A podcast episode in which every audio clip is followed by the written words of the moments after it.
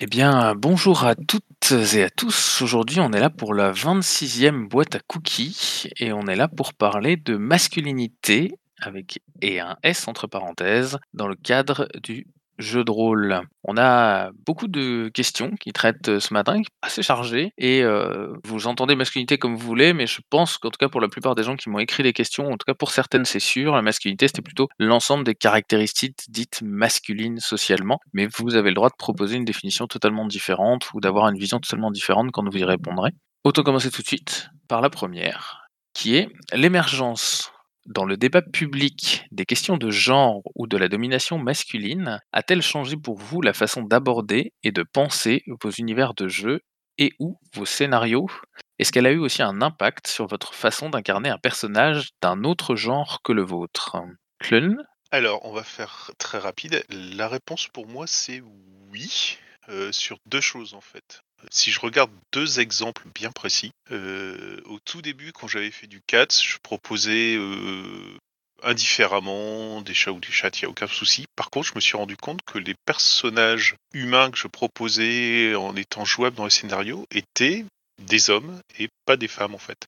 Et euh, je sais plus qui me l'avait fait remarquer, et c'est vrai que ça n'avait pas, ça avait pas sauté comme ça, mais c'est oui, c'est assez bizarre. Surtout que pour 4, justement, j'ai un public qui est essentiellement féminin, à quasiment 75%. Euh, Donc ça, c'était pas venu non plus. Autre chose, dans un autre jeu en cours de développement avec l'ami Shuba, je m'étais aperçu que je proposais des personnages, mais des personnages avec des, qui collent à ce qu'on appelle des, TV tropes, donc des, espèces d'archétypes euh, de héros de séries télévisées, mais que je l'ai proposé justement sur ces archétypes tels quels et euh, sans contrepartie, en proposant un choix possible euh, entre éléments masculins ou féminins.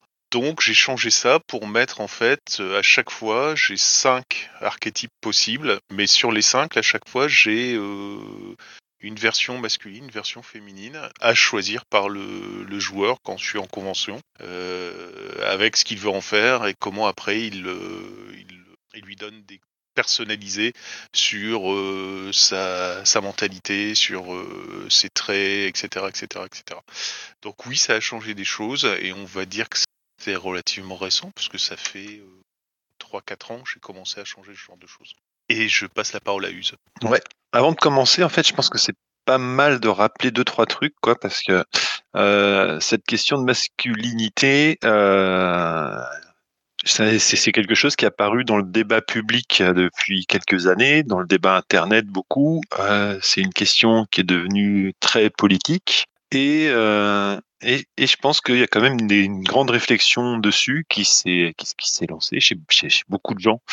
Euh, quand on parle de masculinité, on parle des, des, rôles sociaux euh, masculins tels qu'ils se construisent.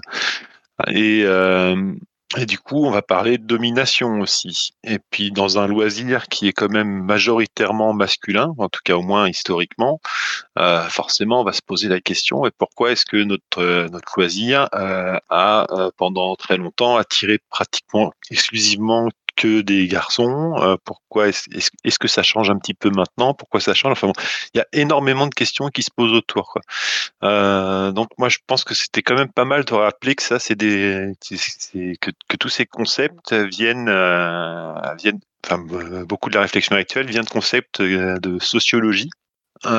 Et qui sont devenus, je dirais, des outils de des outils de réflexion et des outils de positionnement politique. Après cette petite euh, introduction, euh, moi j'ai quand même l'impression que ça a changé ma façon de réfléchir à mes univers de jeu en tant que en tant que meneur de jeu, par exemple. Euh, et tout simplement en lisant un bouquin qui décrit du qui décrit du background, c'est-à-dire que je me demande mais alors qu'est-ce qui, euh, qu'est-ce qui dans cet univers-là euh, va être la place des hommes et la place des femmes? Et euh, quelles sont les constructions qui se font autour de ces questions de masculinité et de féminité? et ça peut être assez intéressant sur les univers de fantasy, parce que les univers de les, univers fantastiques vont nous permettre d'explorer des fois des masculinités et des féminités qui sont un petit peu différentes de celles auxquelles on est habitué dans notre quotidien et dans notre quotidien d'être humain du début du 21e siècle. Euh, si, je prends l'exemple, euh, vous, ceux, qui, ceux qui me connaissent vont s'y attendre, si je prends l'exemple de, de Gloranta, l'univers de Gloranta, qui est un univers fantastique euh, antique, euh, on se rend compte que depuis très longtemps dans le jeu, avant que ces questions euh, n'émergent de manière, de manière massive, euh, il y a toujours eu, euh, il toujours, enfin, dès le début une réflexion sur la question du genre euh, et avec des réponses qui correspondent pas forcément à notre norme à nous. par exemple, dans la société qui est la plus exploitée, celle des celle des Orlantis, il y a des différences très marquées entre le masculin et le féminin, mais une des caractéristiques du masculin, c'est euh, que les, hommes sont très émotifs expriment beaucoup leurs émotions, alors que les femmes moins. Ça, a l'air d'être un tout petit détail comme ça, mais euh, finalement, on se retrouve avec une société où il y a des normes, mais où, sur certains points, ces normes peuvent être un petit peu, euh, ces normes peuvent être différentes de celles qu'on intègre nous. Euh, autre chose dans cette société, c'est tout à fait admis euh, qu'un que quelqu'un né homme joue un rôle de femme ou que quelqu'un né femme joue un rôle d'homme. Et ça, c'était quelque chose qui était présent euh, dans les livres de background au milieu des années 80, alors que euh, au milieu des années 80, on peut dire que la réflexion sur la place des, des transgenres au sein des, au sein des sociétés modernes n'était pas aussi euh, encore aussi évoluée ou autant mise en avant que maintenant. Euh, donc, ce que je trouve intéressant avec les univers de fantasy, justement, c'est que par rapport à ces questions qui sont devenues hyper politique euh, et hyper prégnante de masculinité, de féminité, de rapport entre, entre eux, euh, ben, on a une occasion très intéressante finalement d'aller explorer par le jeu d'autres modèles d'autres façons de définir masculin et féminin. Et ça, je trouve que voilà, ça peut être une opportunité très intéressante et que c'est quelque chose qui me paraissait secondaire peut-être il y a il y a 20 ans auquel je faisais pas autant attention et qui maintenant euh, me paraissent euh, essentiels dans la façon dont je, dont je réfléchis à ce que je vais faire et dont je réfléchis à ce que je vais proposer aux joueurs. Alors, excusez-moi pour la tartine. Je laisse la parole au prochain. Merci Uz, il n'y a pas de problème. Mas? Donc moi je vais plutôt parler du côté des, des, des, joueuses et des joueurs, parce que hein, je ne crée pas de jeu, je ne crée pas d'univers. Euh, et euh, je, moi, moi, ça a changé effectivement. Hein. J'ai, vraiment beaucoup, beaucoup changé euh, depuis que j'ai repris le jeu de rôle et, depuis que j'ai commencé le jeu de rôle. Bon, il faut dire, voilà, on n'avait vraiment pas la même façon de voir les choses euh, quand, bah, quand j'étais ado et, et, et effectivement, maintenant, maintenant qu'avec le, avec le avec le retour, euh, quand on regarde le passé, on s'aperçoit que effectivement les tropes de la masculinité euh, vraiment euh, sointées de, partout dans, nos jeux, et c'est peut-être aussi pour ça que il n'y avait pas, beaucoup de, personnes de, sexe féminin à nos tables, et, parce que plusieurs raisons, mais il y avait, celle-là entre autres, et, donc c'était des jeux qui étaient écrits par des hommes, faits pour des hommes écrits par des hommes pour des ados presque, je dirais. Et, euh, et, je suis content que, euh, en reprenant le jeu de rôle, en étant un peu plus adulte euh, et avec une vision, comme l'a dit Use, politique qui est la mienne, ça m'a permis aussi d'évoluer de ce côté-là et, toutes les rencontres que j'ai fait depuis que j'ai repris le jeu de rôle, grâce grâce aux parties, surtout en distanciel, ça a vraiment permis de faire évoluer ma pratique et je me pose beaucoup beaucoup plus de questions pendant que je joue, même si des fois je dois faire des bourdes, ça doit arriver à tout le monde et que je prenne et que je prends quelques libertés qui pourraient paraître un peu un peu difficiles pour certains pour certains et certaines. Donc voilà, mais mais oui oui ma pratique a vraiment évolué et j'essaye vraiment de faire très très attention à, à, à cette histoire parce que j'ai l'impression qu'il y a aussi aussi beaucoup plus de, personnes qui, qui, qui, sont touchées quand, quand, on, quand on va faire des, des quand on va faire bah, quand, quand, on, ouais, quand on va jouer non pas avec le consentement, non pas avec la bienveillance, mais quand on va s'intéresser que à notre propre plaisir et pas au plaisir des autres. Et donc voilà, donc il faut voilà, je trouve que et, et, ça, et ça permet à mon avis, ça permet de jouer plus intelligemment et d'amener des, des fictions qui à mon avis ont beaucoup plus d'intérêt maintenant pour moi que qu'est-ce que dont, que les fictions qu'on jouait quand on était plutôt jeune et, et où on s'intéressait juste à la baston et à aller tuer des monstres. Voilà. Merci Maz. Val 0200 oui, bonjour, merci de l'invitation tout d'abord. Et je voulais euh, participer avec cette euh, première question pour euh, parler de moi, de mon vécu, mon expérience en tant que maître de jeu, essentiellement. Mais pour moi, ça a été plus une sorte de prise de conscience sur ma façon de masteriser les parties, de jouer aussi, puisque je suis vraiment essentiellement beaucoup, beaucoup maître de jeu. Donc une prise de conscience sur qui sont mes PNJ, qui sont mes méchants, quelles histoires j'ai envie de raconter dans mes jeux avec mes joueurs. Et justement, euh, faire participer mes joueurs et mes joueuses. J'avais beaucoup de joueuses euh, au début quand j'ai commencé le jeu de rôle. Donc un peu de recul et de réflexion sur euh, mes habitudes. Et puis après des, des, des thématiques qu'on voit de plus en plus aujourd'hui, l'importance de la session zéro, les, les limites qu'on va donner au, au, cadre du jeu, le contrat social. et voilà, c'était juste pour donner mon, mon impression rapide. Je voulais juste rebondir sur ce que disait Us concernant le fait d'explorer d'autres modèles quand on fait du jeu de rôle. C'est vrai qu'on peut parler d'exploration hein, puisqu'on interprète des personnages qui ne nous ressemblent pas forcément. Et je crois que c'était euh, Brennan Lee Mulligan, donc de euh, Dimension 20, qui disait, ben en fait, comprenez pourquoi pourquoi il y a autant de personnes queer dans le dans la communauté de Donjons et Dragons parce que mettez-vous à leur place dans les années 80-90, euh, on leur dit attendez, il existe un jeu qui vous permet d'explorer d'autres d'autres genres, d'autres sexualités, d'autres vous pouvez faire des vous pouvez inventer des histoires de romance vous pouvez euh, vraiment vivre une autre vie que la vôtre et forcément qu'ils ont été attirés par ce média, par le jeu de rôle, parce que finalement ça permet d'expérimenter plein de choses qu'on n'a pas forcément l'habitude de voir euh, dans le monde réel et je pense que ça effectivement, moi je trouve ça logique que du coup ça a attiré euh, les, ça a attiré les minorités qui avaient du mal à se retrouver dans la société dans laquelle ils ont grandi et encore aujourd'hui je pense que c'est un des gros gros avantages du jeu de rôle. Voilà, merci. Merci Val. Jaina Oui, donc euh, moi, donc déjà en tant que, que femme, donc euh, voilà, je, du, du, coup et, et même euh, assez, enfin tôt, tout est relatif, mais disons qu'à vers la fin de ma, mon adolescence, je, depuis la fin de mon adolescence, je suis féministe, donc euh, tout ce qui est question, voilà, de, de genre, masculinité, tout ça, j'ai quand même, euh, euh, voilà, été quand même plus ou moins sensible.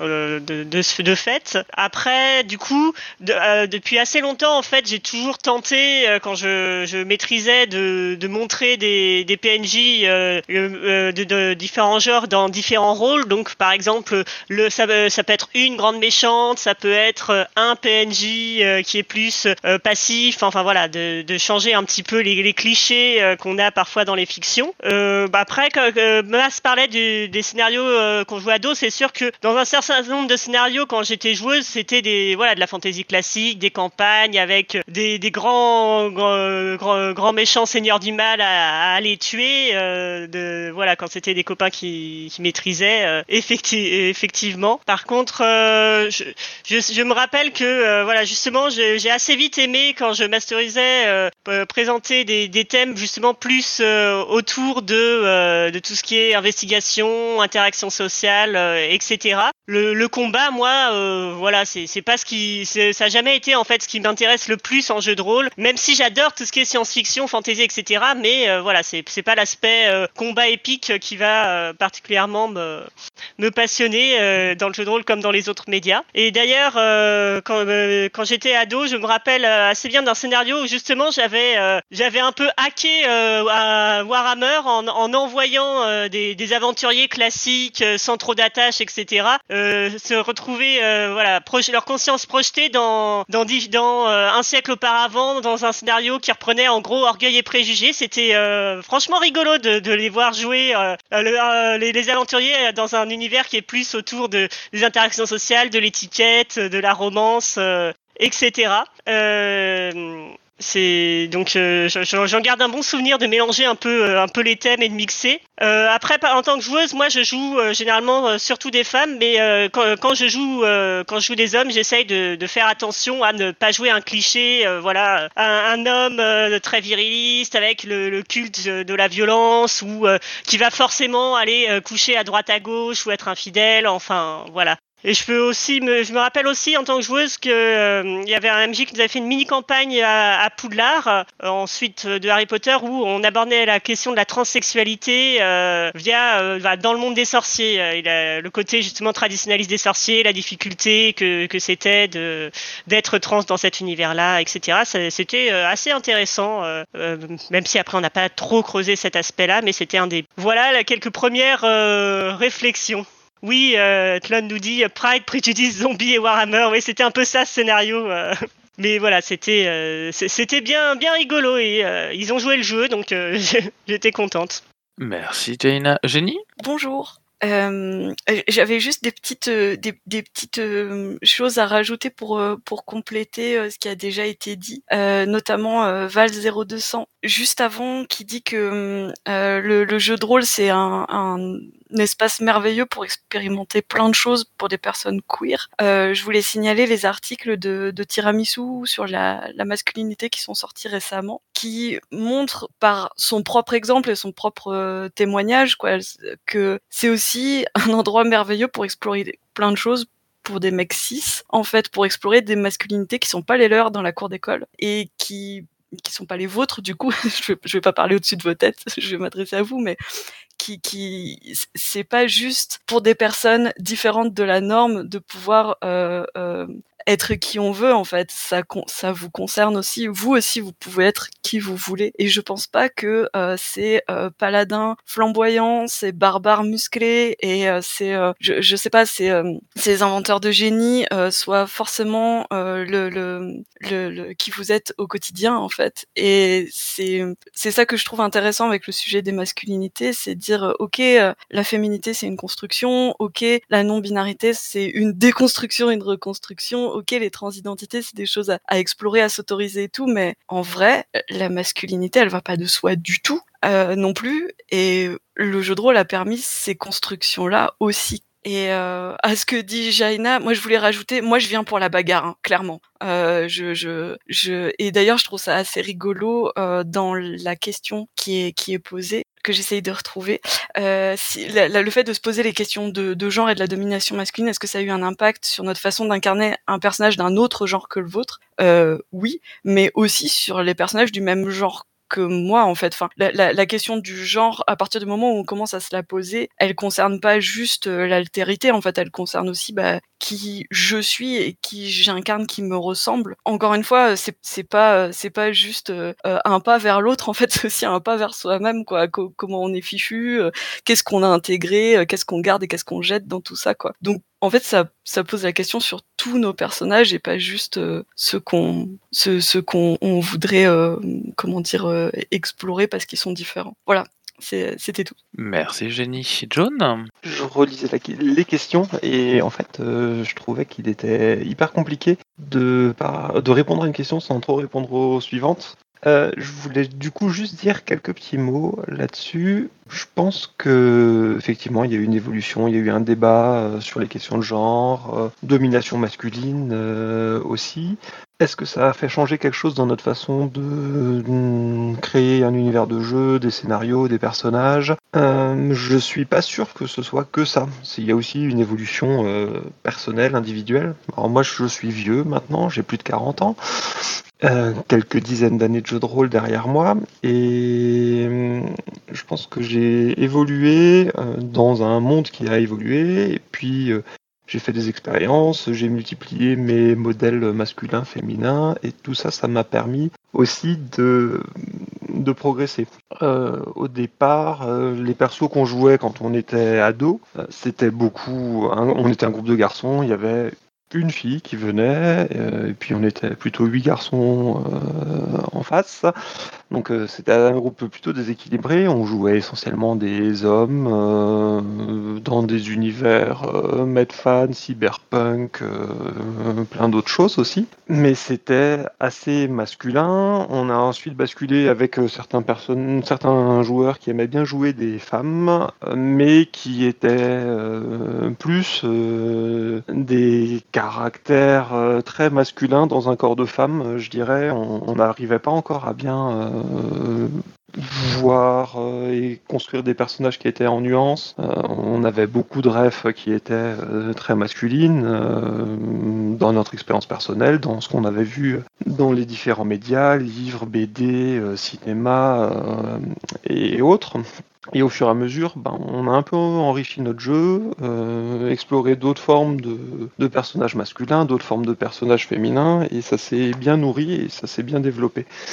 Voilà. Après, est-ce que c'est vraiment euh, ce, qui, a été apporté par euh, notre environnement ou si c'est juste euh, nous et nos, nos expériences individuelles qui nous ont fait progresser? Ça, c'est une autre question. Je saurais pas dire ce qui était le plus important dans tout ça.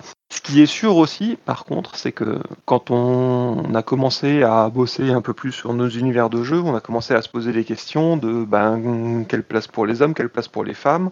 est-ce qu'on reste sur le contexte un peu plus historique ou est-ce que de toute façon, on est dans une, euh, dystopie et puis euh, on va pas se prendre la tête avec euh, les hommes, les femmes là-dedans. Et à mon avis, ce qui nous a le plus fait bouger, en tout cas à ma table habituelle, ça a été les, bouquins de John Wick sur Seven Sea où la table était complètement renversée, c'était du KPDP, mais homme-femme, même combat, euh, vous faites ce que vous voulez et vous en vous développez euh, l'univers de jeu que vous voulez. Ce qui nous a bien débloqué puis qui a permis euh, d'avancer également. Ce qu'on faisait pas forcément auparavant.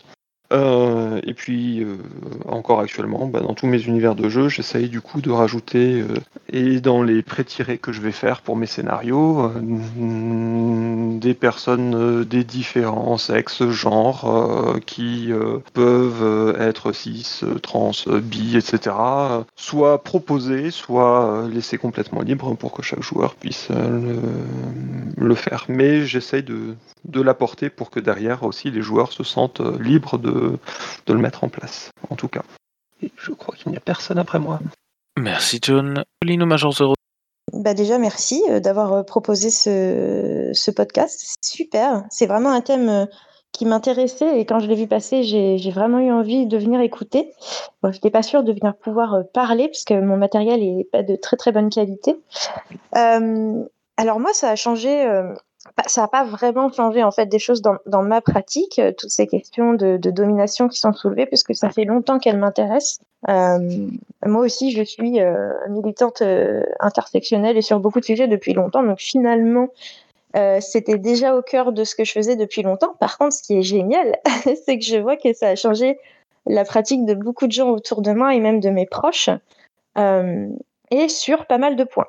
Donc, euh, ce que je trouve excellent, c'est qu'on voit de, plus en plus euh, des gens qui font l'effort d'écrire justement des rôles et euh, des rôles pour ce qu'ils ont de narratif et de métaplotique et d'intérêt dans l'intrigue, mais beaucoup plus au détriment du genre et qu'ils essayent de moins genrer les rôles. Donc ça, c'est vraiment une chose que j'apprécie. Je l'ai vu en émergence et ça me fait très plaisir je vois aussi euh, que je le pratique et que d'autres d'autres personnes le pratiquent de plus en plus. C'est-à-dire qu'on va placer l'empowerment des rôles euh, sur des genres ou des catégories de personnes qui sont plus d'habitude invisibilisées et on va un petit peu lâcher dans l'écriture euh, et dans les jeux qui sortent là maintenant aujourd'hui de forcément mettre l'accent sur le héros euh, qui va sauver. On parlait tout à l'heure de paladin euh, musclé euh, et tout ça. Et c'est vrai qu'on est vraiment sorti de ça ces dernières années. enfin, en tout cas, ça tend à sortir de ça et je trouve ça vraiment bien. Alors toutefois, j'ai une, réserve à émettre par rapport à ce qui est dit depuis tout à l'heure, c'est que moi je trouve qu'on est encore très esclaves tous dans nos écritures ou dans notre jeu si on est joueur. Euh, de tropes de masculinité un peu typiques. J'allais dire toxique, mais c'est fort, donc je vais juste dire typique, c'est mieux, je pense. Euh, et ça, je sais pas trop comment en sortir. Donc, euh, si, si des gens ont des suggestions après à me faire, même en, MP ou, par écrit, ça m'intéresse. Je trouve que les récits ont quand même toujours une teinte où les qualités des personnages mises en avant pour se sortir d'une situation ou pour réussir à euh, trouver la réponse à, euh, à leur enquête ou pour euh, survivre, etc., eh bien, même dans les jeux plutôt narratifs, même dans les jeux plutôt alternatifs, on a encore quand même, et dans les jeux classiques, bon, bah alors là, c'est carrément à 100%, on a quand même des valeurs de survivabilité, de force mentale, de force physique, de cool attitude, de détective taciturne qui va trop boire, de fumer de cigarettes, euh, de cool girl, si même euh, du coup c'est un personnage genré au féminin, ça va être la cool girl, etc. Et je trouve que c'est beaucoup de, euh, de choses qui, à mon avis, proviennent des, des masculinités qui orientent la manière dont se construisent les récits aujourd'hui. Et moi, c'est plutôt mes questions actuelles. Euh, comment on peut tous un peu sortir de ça quand on, quand on fait du récit Et c'est vachement dur quand on baigne dans ce système qui nous entoure tous depuis toujours. Euh, Moi-même, j'écris encore beaucoup de cool girl et des fois, je regarde mes notes et je me dis ah mais je pourrais faire différemment. Donc, euh, mais du coup, ça veut dire que ça change quand même ma pratique puisque je la questionne beaucoup. Euh, et pour terminer, si je voulais quand même dire un truc super bien, c'est que moi, pour vivre avec des personnes de genre masculin dans ma maison, du coup, toutes ces questions n'ont pas en fait été uniquement dans l'univers du JDR, elles sont poreuses à la vie. Et, euh, et je vois que euh, mon entourage, qui fait du jeu de rôle et qui écrit du jeu de rôle, a, grâce à ces questions-là, euh, eh ben, changé son écriture, mais aussi changé sa perception de ce que c'est que d'être un personnage féminin ou un personnage de genre masculin au travers des jeux. Et que dans le quotidien, eh ben, on sent que ça a fait bouger des lignes sur certaines discussions. Et donc voilà, c'est un média fabuleux. Et quelqu'un disait tout à l'heure qu'on pouvait s'en servir pour explorer plein de trucs. C'est vrai. Et en plus, il a une porosité sur notre vie dans les questions qui permettent de traiter. Donc c'est vachement cool. Et voilà. Merci. Merci. Et ben c'était une super transition avec la question 2. La question 2, c'est est-ce que vous interrogez sur la masculinité en JDR Vous avez vous interrogez sur les stéréotypes et les injonctions liées à la masculinité dans votre vie de tous les jours? Effectivement, Linou Major Zero nous a déjà dit oui, quelque part avec la fin de son intervention précédente. John? Eh bien, euh, oui, je, pour répondre rapidement. Après, euh, pourquoi, comment Je pense que, à force de vouloir créer des personnages qui sont un petit peu différents, qui sortent d'une norme, qui ont un petit twist, eh ben, euh, on essaye de se dire. Euh, est-ce que euh, le sexe de ce personnage euh, est intéressant là-dedans? Est-ce qu'il permettrait de faire un twist ou pas? En quoi en faire quelqu'un qui est un homme, une femme, un homme, une femme avec une sexualité d'un type ou d'un autre, un homme ou une femme plus ou moins viril, euh, je dirais.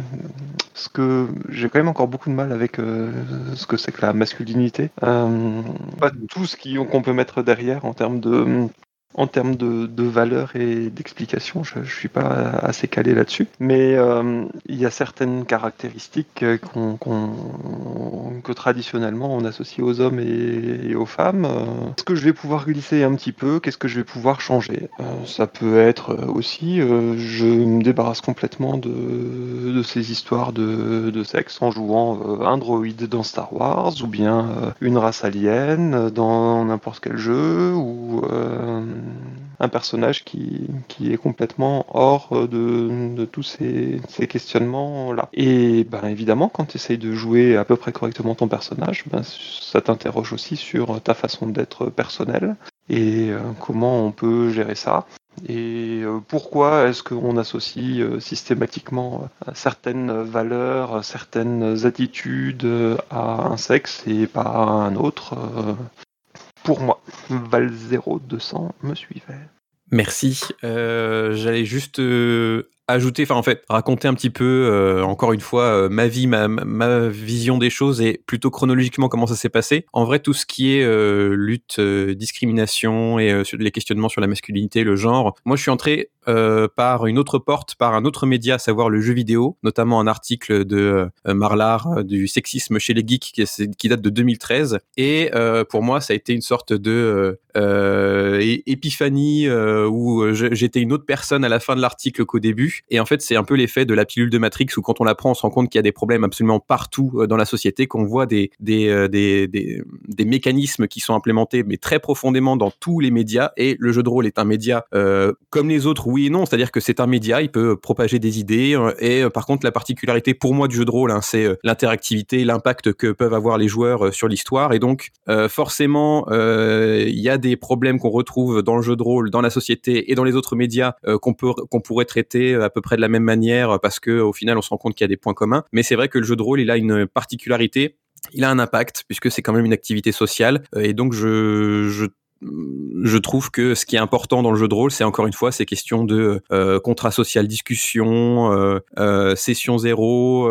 Et une fois qu'on a ce genre de réflexion dans le jeu de rôle, qui est un média où il y a quand même le mot jeu dedans, c'est un peu du divertissement. Je pense que maître de jeu et joueurs peuvent euh, en ressortir grandis et voir le reste de leur vie euh, d'une manière différente, parce qu'après tout, si dans un divertissement on peut poser des questions de consentement, bah pourquoi pas on le poserait dans des trucs qui semblent, qui ne sont pas du divertissement, qui sont de la vie réelle. Donc je pense que c'est euh, quelque chose de très intéressant à vivre en tant que maître de jeu, en tant que joueur, euh, et tout ça en passant par un média qui est euh, le jeu de rôle en l'occurrence. Merci Val0200 Mass. Alors moi j'avais la réflexion de Gore-Tex 13 qui, qui nous a écrit euh, c'est poreux dans les deux dans les deux sens je dirais ce sont des questions centrales en ce moment. C'est dur de dire si le jeu de rôle ou la société civile qui influence ma réflexion. Et je je, je suis comme un peu comme Cortex 13 je, je pense à, à peu près la même chose. Euh, je pense pas que c'est le jeu de rôle qui a qui a fait un m'interroger sur les stéréotypes, les injonctions, mais ça, ça fait partie, euh, ça fait partie des, ça fait partie des, choses qui ont fait que je m'interroge, mais pas que, et euh, aussi euh, ce ce qui m'interroge dans la vie civile, donc hors du jeu, euh, va me faire interroger dans le jeu aussi. Donc c'est pour moi c'est vraiment un, un va-et-vient, c'est euh, c'est une question euh, qui a son importance, même s'il y a d'autres questions importantes dans la vie civile et dans le jeu. et, et donc oui, ça m'a fait interroger d'un côté comme de l'autre. Ça a surtout permis pour moi de rencontrer des personnes qui sont très à la pointe de ces questions et, et quand tu rencontres ces personnes, que tu les apprécies euh, et euh, que tu vis un petit bout de ta vie avec, euh, même si c'est juste lors de parties de jeux de rôle ou ce qui l'entoure les parties, donc les, les, briefings et débriefings et les quelques rencontres qu'on fait en parlant de nos expériences de jeux de rôle, ça m'a permis aussi d'évoluer par rapport à ça. Et, et d'ailleurs, je remercierai jamais assez les personnes qui, qui, qui m'ont permis d'évoluer dans ce sens. Il y en a ici, elles se reconnaîtront. Et, et, et voilà. Donc moi, je pense comme Cortex 13 que c'est vraiment un, tout quoi. C'est pas c'est pas le jeu de rôle qui te fait réfléchir, hein. même si si si euh, oui il le peut. Mais c'est aussi dans l'autre sens, euh, euh, ta réflexion euh, que tu as dans la vie de tous les jours euh, euh, fait que tu vas changer tes façons de jouer, tes façons de voir la façon dont tu joues, ton, ton, respect par rapport aux autres joueuses et joueurs et, et ce que tu vas mettre en place comme, comme partie. Même si moi là-dessus, je me défends, même s'il ne faut pas non plus tomber dans le comment dire s'interdire euh, s'interdire trop de choses. Moi, je pense que quand même le jeu de rôle est, est un espace de liberté avec ses tropes effectivement, mais au final, si si, si tu envie de temps en temps de jouer un trope, pourquoi pas? Et donc, euh, je pense qu'il n'est pas bon non plus de tout s'interdire pour euh, des raisons euh, entre guillemets politiques. Euh, je pense que tu peux aussi pour pour euh, une vision, euh, une vision de, de, de la partie euh, au, au, à l'instant T de, de, la partie, pouvoir faire des choses que,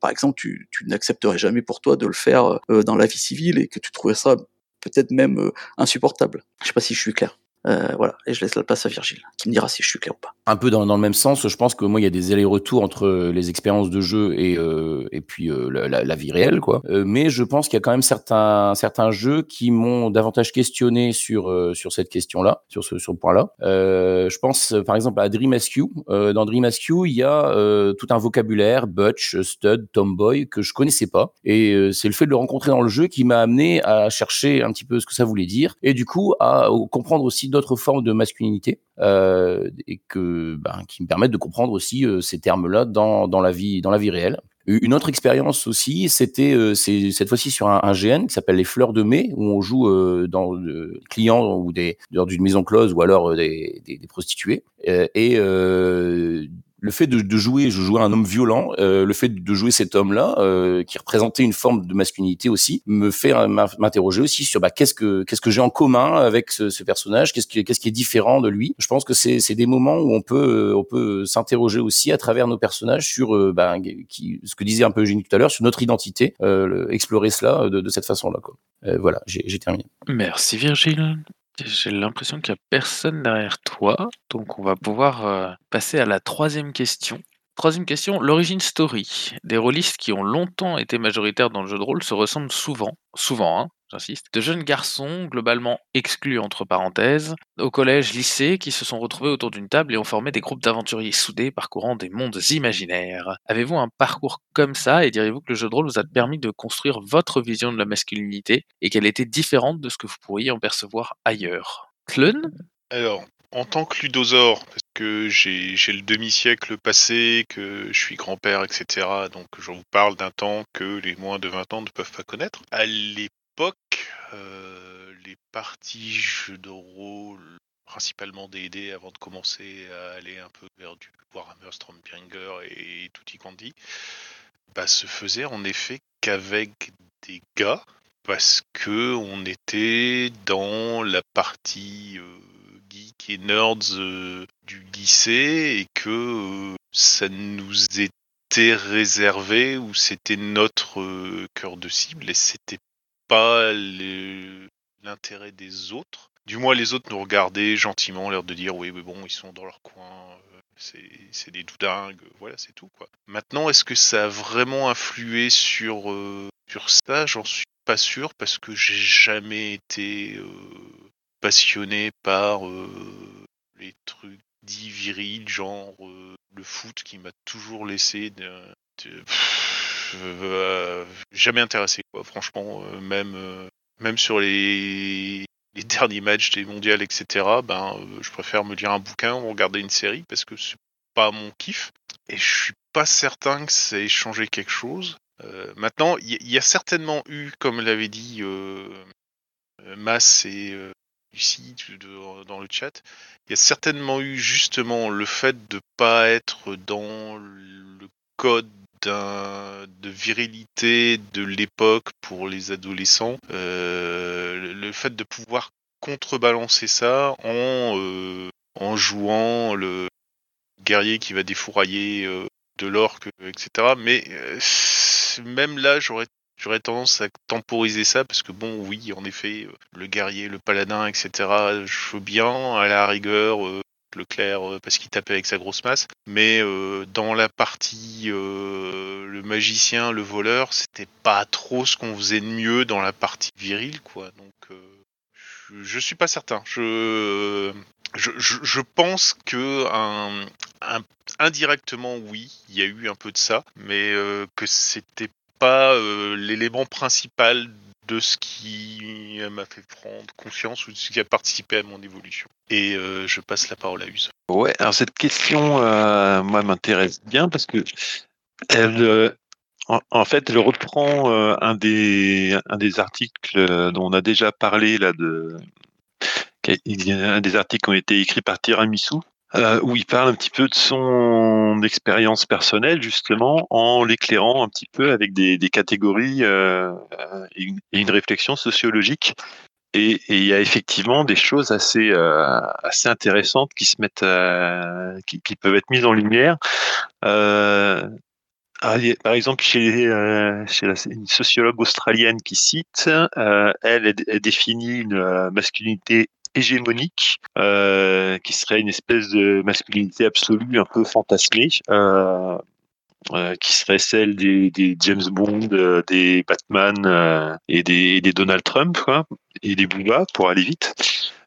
et nous, on serait la plupart de la, plupart d'entre nous euh, les, garçons, on serait en fait dans une euh, dans une masculinité subordonnée, c'est-à-dire que on n'est pas tout à fait forcément dans les normes de la masculinité euh, complètement, on s'y reconnaît pas ou on sait pas comment comment maîtriser les codes. Je pense que c'est surtout vrai pour la plupart des adolescents. Et du coup, à l'adolescence, c'est aussi un âge où il va y avoir une espèce de, de, de, compétition de ceux qui vont réussir à, à rentrer dans ce dans, dans ce rôle d'homme euh, d'homme hégémonique et puis euh, ceux qui euh, ceux qui n'y seront pas.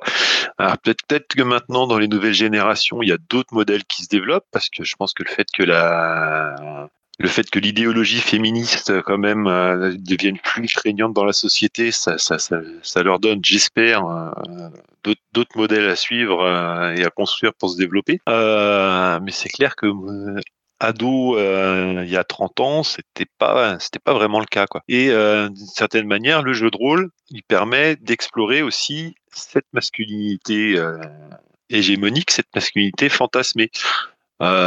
Finalement, on est effectivement un groupe de geeks dans notre coin à faire des trucs bizarres et pas aussi valorisants qu'être qu'être champion sportif ou ou d'aller draguer toutes les filles qui passent. hein. Donc euh, on fait des trucs un petit peu bizarres, mais dans nos trucs un petit peu bizarres, effectivement, il y a une façon, euh, il y avait une autre façon d'explorer la masculinité et de, construire la masculinité.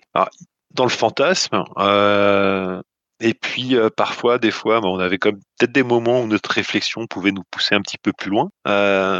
Ce qui est assez rigolo, je reviens sur cet article, c'est que euh, remarque que les règles de Donjons et Dragons mécanisent d'une certaine façon cette acquisition de, la masculinité. C'est-à-dire qu'on démarre avec un personnage euh, incomplet, qui n'a pas tout à fait sa place dans la société, euh, qui n'est pas tout à fait construit en tant, qu'homme sûr de lui, et puis il va pouvoir euh, attirer l'attention euh, du, roi, euh, du seigneur, du grand magicien, par ses actions, en se, montrant, en se montrant viril et en allant tuer plein d'orques, par exemple, ou en allant ramener au, fond d'un souterrain l'épée magique truc de MacGuffin.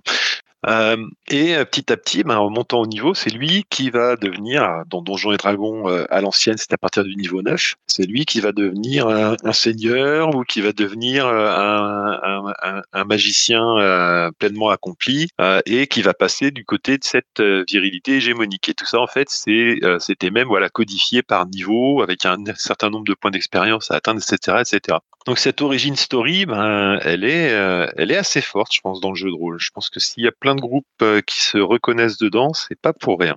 Je laisse la parole à la suivante ou au suivant. Merci Uzmas. Je vais peut-être pas aller dans le sens de, de ce qui a été dit déjà là, euh, ou pas trop. Euh, moi, donc moi aussi, je fais partie des dinosaures, hein, comme comme Tlon.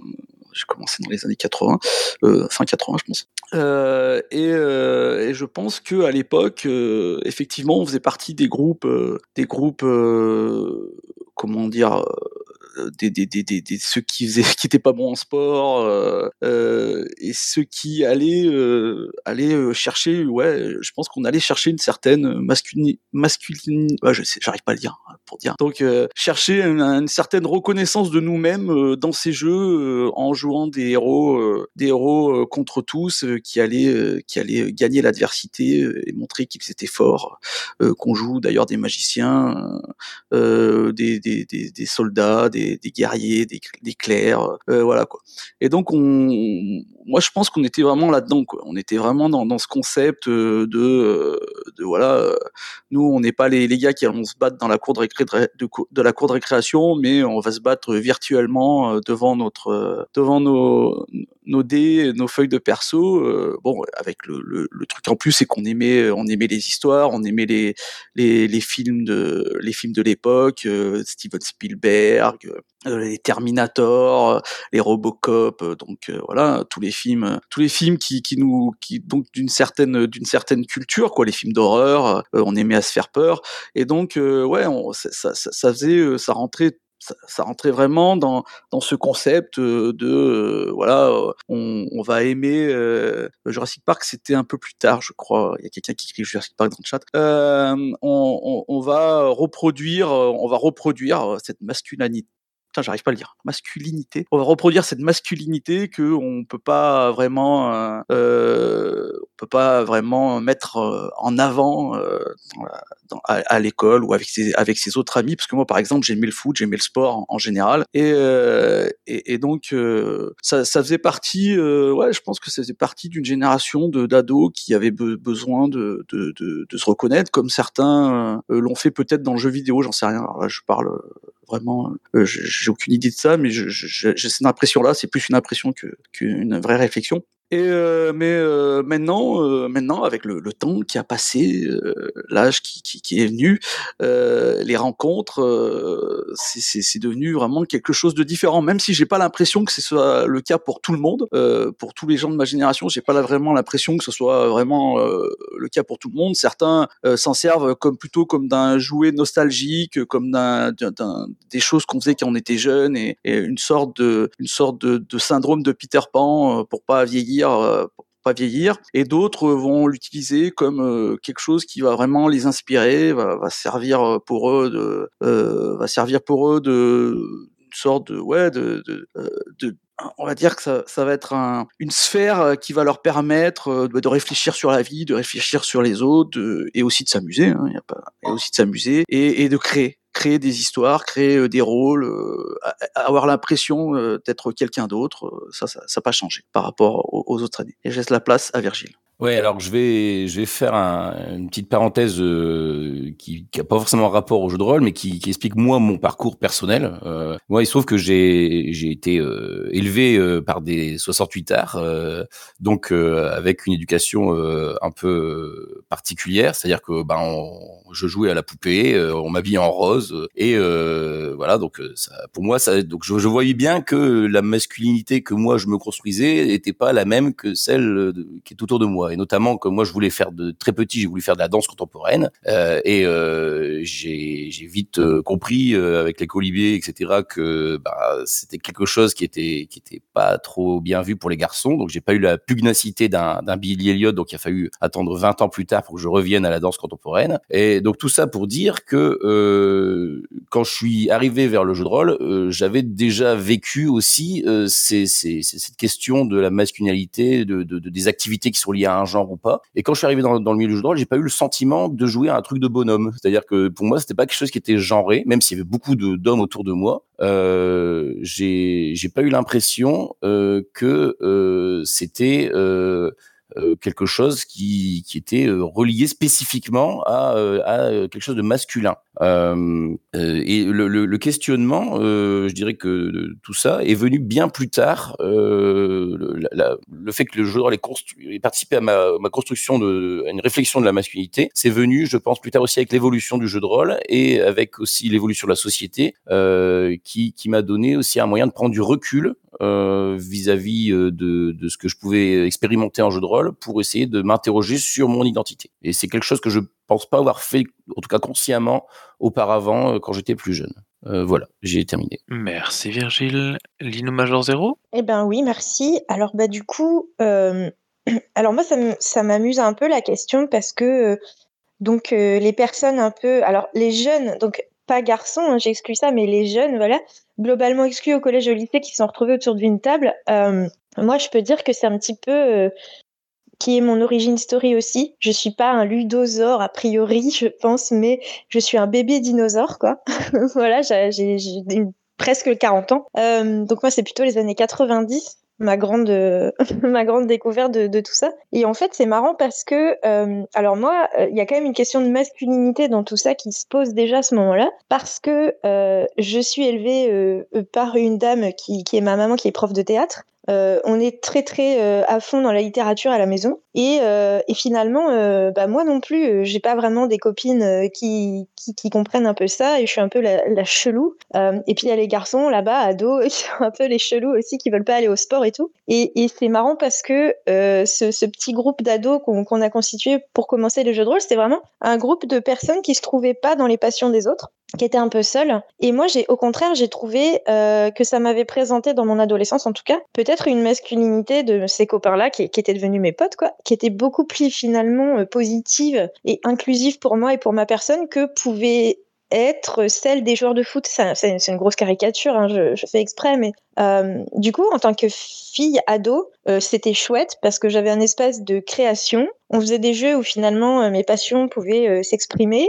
Euh, entre nous, franchement, c'est pas quand, j'avais 12 ans ou, ou 13 ans ou 14 ans que j'ai senti que le fait d'être genré au féminin était un problème sur les tables. Pour moi, c'est venu bien plus tard. c'est venu avec les, questions un peu plus adultes, on va dire, euh, vers 17-18 ans. Mais à cette époque-là, euh, c'était vraiment euh, Stranger Things. Moi, c'est ma Madeleine de Proust, euh, cette époque. Parce que j'étais pas la fille du groupe, j'étais vraiment le pote supplémentaire du groupe. Et euh, j'avais trouvé justement des garçons qui n'avaient pas une, une masculinité si typique euh, et qui du coup n'étaient pas du tout dans un rapport de force avec les filles ou dans un rapport de drague avec les filles. Et on faisait vraiment des jeux. Donc ça, c'était vraiment cool. Et, euh, et on était des petits ados un peu exclus comme ça, voilà, qui s'étaient bien trouvés. Et du coup, c'est que très, c'est que plus tard que moi j'ai commencé à avoir, bah, comme comme je le disais, bah, ces soucis de d'être une personne genrée au féminin à la table.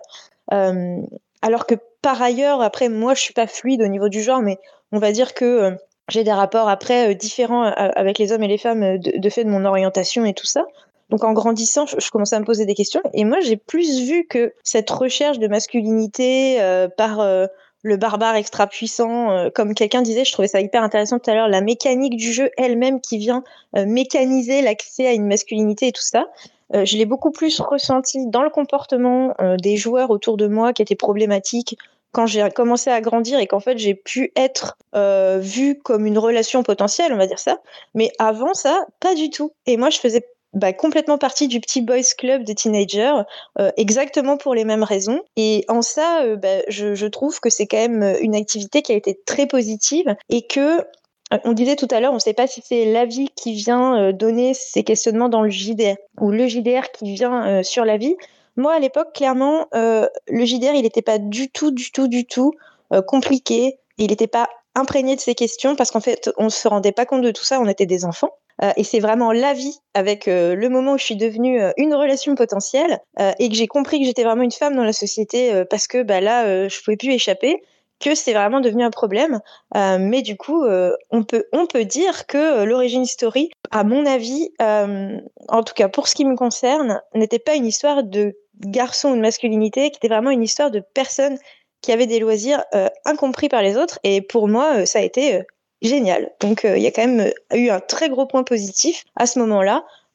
Et ces garçons qui jouaient avec moi représentaient plus des enfants gentils qui jouaient avec moi que euh, un idéal euh, masculiniste à ce moment-là en tout cas parce qu'on était des enfants. Voilà. Merci Linou Major Zero. Jaina? Oui, alors moi j'ai euh, aussi une euh, origin story un petit peu similaire, c'est-à-dire que j'étais euh, voilà un télo, euh, introverti, nul en sport, euh, etc. au collège. J'avais des, des copines, mais mais qui avaient aucune qui avait mes, mes intérêts euh, geeks pour euh, voilà tout ce qui était science-fiction, euh, Star Wars, X-Files, etc. à Et quand j'ai découvert le jeu de rôle, euh, clairement, du coup, ça m'a permis euh, d'élargir mon cercle et de vaincre aussi un peu ma, timidité parce que quand je suis allée dans le club, non seulement j'étais la seule fille ou quasiment il y en avait une qui venait de temps en temps, mais en plus j'avais 14 ans, ils avaient tous euh, quasiment 18 ans ou plus. Donc c'était assez intimidant au début, mais bon, j'ai quand même franchi la porte et effectivement ça m'a permis du coup d'élargir mon cercle social, de trouver voilà de trouver des, des gens geeks euh, de ce point de vue-là, d'être peut-être un peu plus à l'aise aussi euh, avec euh, tout ce qui était garçon. Euh, même si, euh, bah, comme l'a souligné euh, Linou plus tard, euh, euh, j'ai eu le, le cas de euh, un, euh, un MJ euh, qui euh, s'est servi du jeu de rôle à un moment pour euh, me draguer en jeu, pour euh, ensuite s'attendre à d'autres choses après le jeu. Mais bon, ça c'était euh, un cas. La plupart quand même étaient heureusement, euh, oui, étaient euh, étaient heureusement pas dans cette euh, cette optique-là.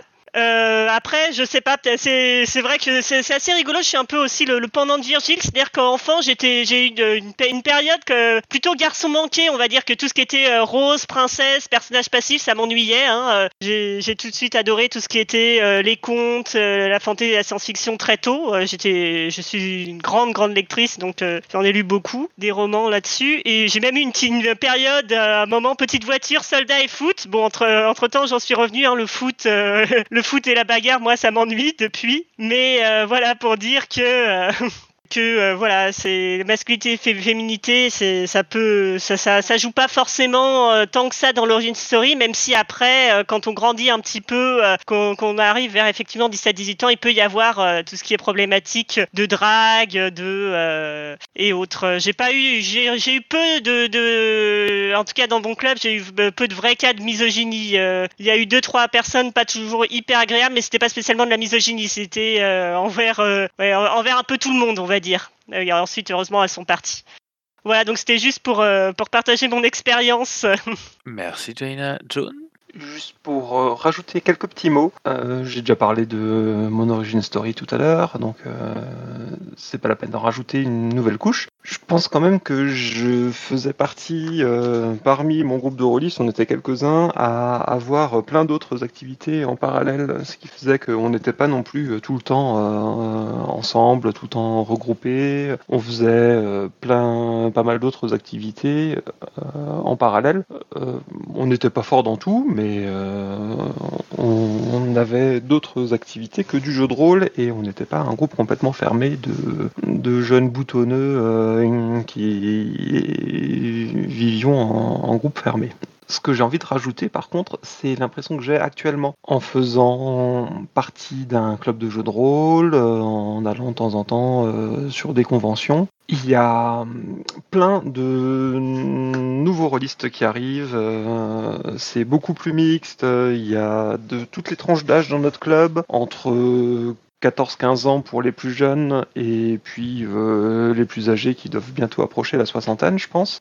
Euh, on est beaucoup plus mixte. Le club, ça doit être euh, autour de 40% de filles, 60% de garçons. Et c'est une chouette ouverture. Et en convention, j'ai l'impression que c'est des conventions ludiques qu'on fait surtout, où il y a plein de jeux différents. Le côté on se raconte des histoires, on fait du jeu de rôle, fait que a un public qui est plus féminin euh, aussi. À mon avis, c'est lié au côté un petit peu écriture imaginaire euh, qui motive peut-être un petit peu moins euh, les hommes. Et c'est souvent des femmes, des adolescentes, des jeunes femmes, des femmes adultes, des mamans.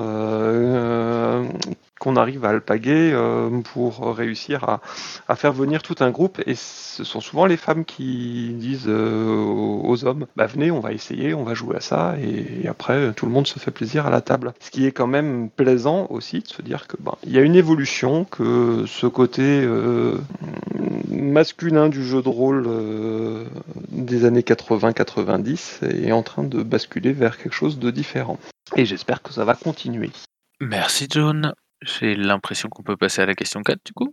La question 4, c'est est-ce que le rôle du MJ, souvent attitré à une unique personne et lui conférant un pouvoir fort sur les autres joueurs ou joueuses dans le modèle traditionnel, a pu amener certains ou certaines d'entre eux à construire un modèle de masculinité différent du fait de ce pouvoir, la personne nous dit, globalement très patriarcal?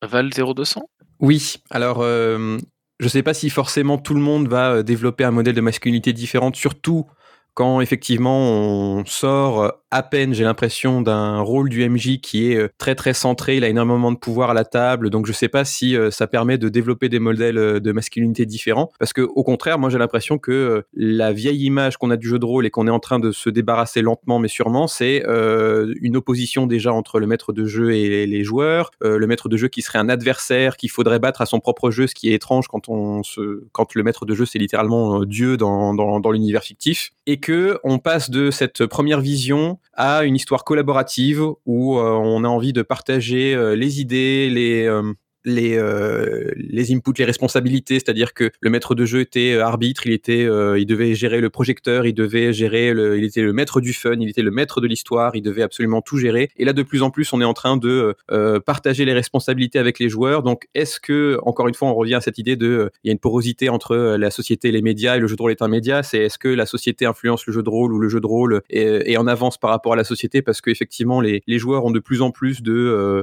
euh, responsabilités à la table. Euh, et euh, le maître de jeu devient un joueur comme les autres Et euh, c'est marrant parce que pour moi, c'est un, c'est un peu un parallèle. hein. Quand le maître de jeu était en domination à la table, bah c'est pour moi c'est un point commun avec euh, une société patriarcale où l'homme est obligé de dominer pour euh, maintenir son rôle et, euh, euh, garder ses avantages. Donc voilà, pour moi, cette désacralisation du rôle du maître de jeu, ça fait partie de la société qui avance euh, et que euh, on a, euh, on peut faire un parallèle avec euh, le patriarcat vu que les, hommes aussi ont, ont à y gagner euh, descendre le patriarcat. Bah, c'est pareil dans le jeu de rôle, c'est-à-dire que le maître de jeu, il a à y, à y gagner, à lâcher du lest, à créer des histoires avec ses joueurs et non pas juste se dire je suis euh, le boss à abattre euh, alors que littéralement j'ai tous les pouvoirs dans le jeu, ce qui me paraît un petit peu bizarre. Mais voilà, merci. Merci Val0200. Use Euh, ouais, effectivement.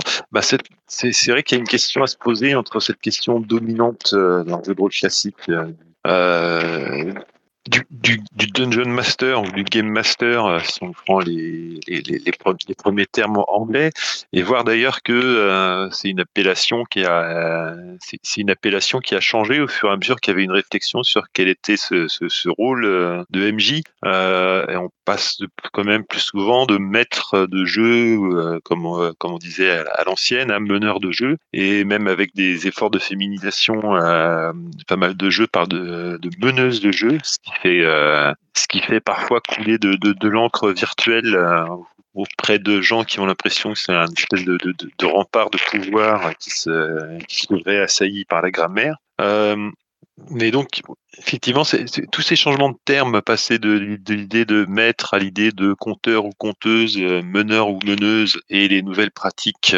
autour de autour de autour de la façon de mener les parties ou de jouer euh, sans meneur et sans meneuse, euh, enfin, vont, vont dans le sens effectivement d'une démocratisation de la pratique, dans le sens où euh, on casse cette espèce de cette espèce de truc où il y avait une personne qui avait plus de pouvoir que les autres. Euh, et effectivement, bah c'est très bien, c'est très bien. Je pense que c'est euh, c'est un, signe que notre euh, que notre euh, loisir euh, se rapproche enfin de la maturité. Je passe la parole aux suivants et suivantes. Merci Use. Lino Major 0 Ouais, alors, euh, donc moi, du coup, je, je suis un peu partagée dans cette, sur cette question parce que euh, je sais que ça fait, euh, ce n'est pas l'unanimité, mais moi, euh, j'aime en fait que le titre euh, de conteur ou conteuse, alors c'est le mot que j'essaie d'utiliser pour enlever maître quand même dans l'expression dans l'expression qui est pas très cool quoi.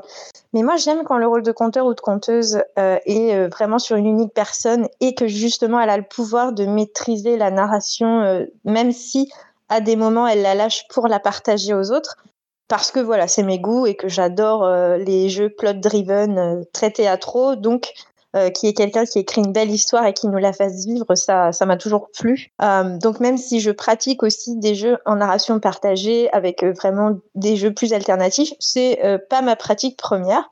Donc déjà forcément. Je, je suis pas forcément anti meneur ou meneuse qui a du pouvoir. Par contre, je rejoins complètement ce que vous avez déjà dit. Après, il faut en effet que la personne qui a ce pouvoir, un grand pouvoir implique de grandes responsabilités, euh, soit très consciente de ce qu'elle a dans les mains et de comment elle peut justement euh, éviter certains écueils et ne pas faire des choses euh, qui soient désagréables contre les joueurs. On joue pas contre ces joueurs, etc. Alors après, est-ce que ce modèle traditionnel de meneur de jeu a pu amener à construire euh, des choses qui étaient patriarcales à la table et qui, euh, du coup, étaient un problème ou une problématique pour les joueurs et joueuses. Dans mon cas, oui, c'est arrivé. C'est arrivé euh, principalement trois fois dans ma vie de rôliste où j'ai vraiment eu un MJ, donc vraiment, voilà, je le genre au masculin volontairement, qui s'octroyait vraiment des pouvoirs, mais ça dépassait le cadre du jeu. C'est-à-dire que j'ai jamais eu un MJ sadique dans le jeu, mais j'ai déjà eu des MJ problématiques qui se servaient du cadre du jeu pour asseoir un pouvoir de domination sur les personnes hors jeu et surtout de la drague extrêmement lourde, euh, voire du harcèlement. euh, des textos en permanence, des messages tout le temps, et puis du chantage au jeu, puisque vous êtes euh, sur la table et peut-être que si vous êtes gentil, vous pouvez vous octroyer des choses supplémentaires pour vos personnages, etc. Donc ça, malheureusement, ça m'est arrivé. Euh, et quand même trois fois dans une release, c'est pas énorme et en même temps euh, c'est un peu trop parce que c'est assez malsain comme comportement. Alors la vraie question c'est est-ce que ça m'est arrivé parce que j'ai juste pas eu de chance et c'est complètement en dehors de la question des masculinités? Je ne sais pas. Est-ce qu'une meneuse à cette époque euh, l'aurait fait? Est-ce que elle aurait utilisé ce pouvoir qu'elle avait dans ses mains et ses responsabilités? Pour que ce soit pour eux, pour qu'elle aille réclamer des choses euh, hors jeu à ses joueurs, etc. On ne le sait pas, on ne le saura jamais. Euh, en tout cas, les statistiques faisant, les mathématiques faisant, euh, je n'ai eu en tout cas jusqu'à très tard dans ma vie que des meneurs de jeu et pas de meneuses de jeu avant là il y a quelques années maintenant que les lignes bougent et du coup moi de mon point de vue il est vrai que j'ai pu quand même voir ça ce pouvoir qui était dans les mains de ces personnes qui n'a pas été utilisé correctement et ils en ont profité pour faire des choses qui n'étaient pas très très claires. Donc je trouve ça très bien de faire ces évolutions dont vous venez de parler puisque questionner le rôle du meneur fait ou de la meneuse fait que bah, du coup on a moins ces choses-là qui arrivent, et même dans le modèle plus traditionnel, qui est encore une fois moi celui que je préfère, hein, j'ai remarqué que les gens ont changé. On a maintenant des, des, des grands tropes euh, qui sont, euh, bah, euh, tu, vas m'expliquer, je parle au joueur, tu vas m'expliquer comment ça se passe parce que c'est ton moment, etc. et eh ben, tiens, je te passe la narration. Quand tu arrives dans cette pièce, qu'est-ce que tu vois? Ça, c'est des choses qui arrivent du jeu alternatif et qui viennent doucement à l'intérieur du jeu traditionnel et qui sont hyper positives. Et donc euh, voilà. Mais moi, je pense quand même que euh, la masculinité a trouvé son chemin à l'intérieur de ce pouvoir. Après, euh, voilà, c'est juste peut-être que j'ai pas eu de chance, mais la statistique me fait vous dire que oui, pour moi, clairement, ça a été un souci. Merci, nous Major Zéro Mass. Moi, je vais voir. moi, je suis un peu comme comme la dernière intervenante, comme Linou.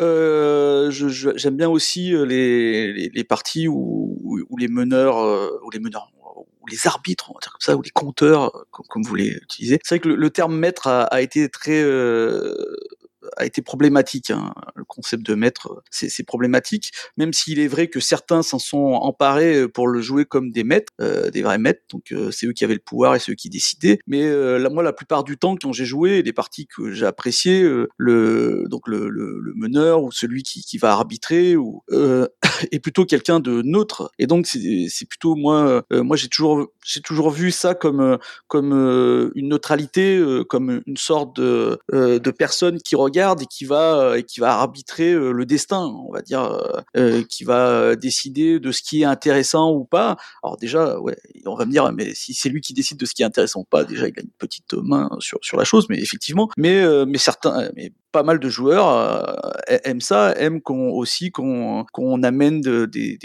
l'opposition, qu'on amène des, choses intéressantes aux réactions de leurs personnages, et ce qui va permettre euh, une histoire intéressante de, se mettre en, œuvre. Euh, donc euh, j'imagine, et, je l'ai sûrement vécu aussi, surtout quand j'étais jeune, qu'il y a des, joueuses ou des joueurs euh, qui ont utilisé ce rôle pour, euh, pour euh, assouvir leur, soif de pouvoir et,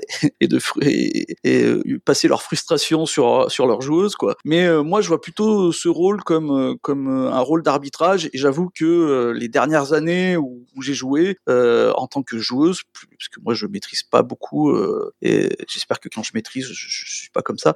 Donc à chaque fois que j'ai joué, bah, à chaque fois que j'ai eu des, arbitres, euh, ils ont été euh, bienveillants, ils ont amené des choses intéressantes et euh, ça a toujours été très très intéressant. Donc je ne pense pas que que le modèle traditionnel fasse que ce rôle soit un concept patriarcal ou, autoritaire, si, si, on peut enlever le concept patriarcal. Et, mais voilà quoi. Donc je, je, pense que c'est ce terme de maître qui a fait beaucoup de mal à, à ce rôle et certains et certains et certains joueurs qui en, ont profité pour pour assouvir leur euh, pour assouvir leurs instincts leurs instincts primaires quoi et ce qui est dommage quoi. Mais bon des, des, des, des gens un peu un peu limites il y en a de partout malheureusement. Après moi je n'ai pas connu ce que qu'a connu Linou parce que moi je, je suis je j'ai la chance on va le dire comme ça euh, sur ce coup là euh, d'être un homme. Donc euh, moi j'ai jamais vécu ça quoi. Donc euh, j'ai et, je, je suis euh, franchement, à chaque fois qu'on qu me dit ça, euh, j'en suis outré. Euh, je trouve ça, euh, je veux dire, ces gens-là sont vraiment, sont vraiment nocifs pour notre, pour notre hobby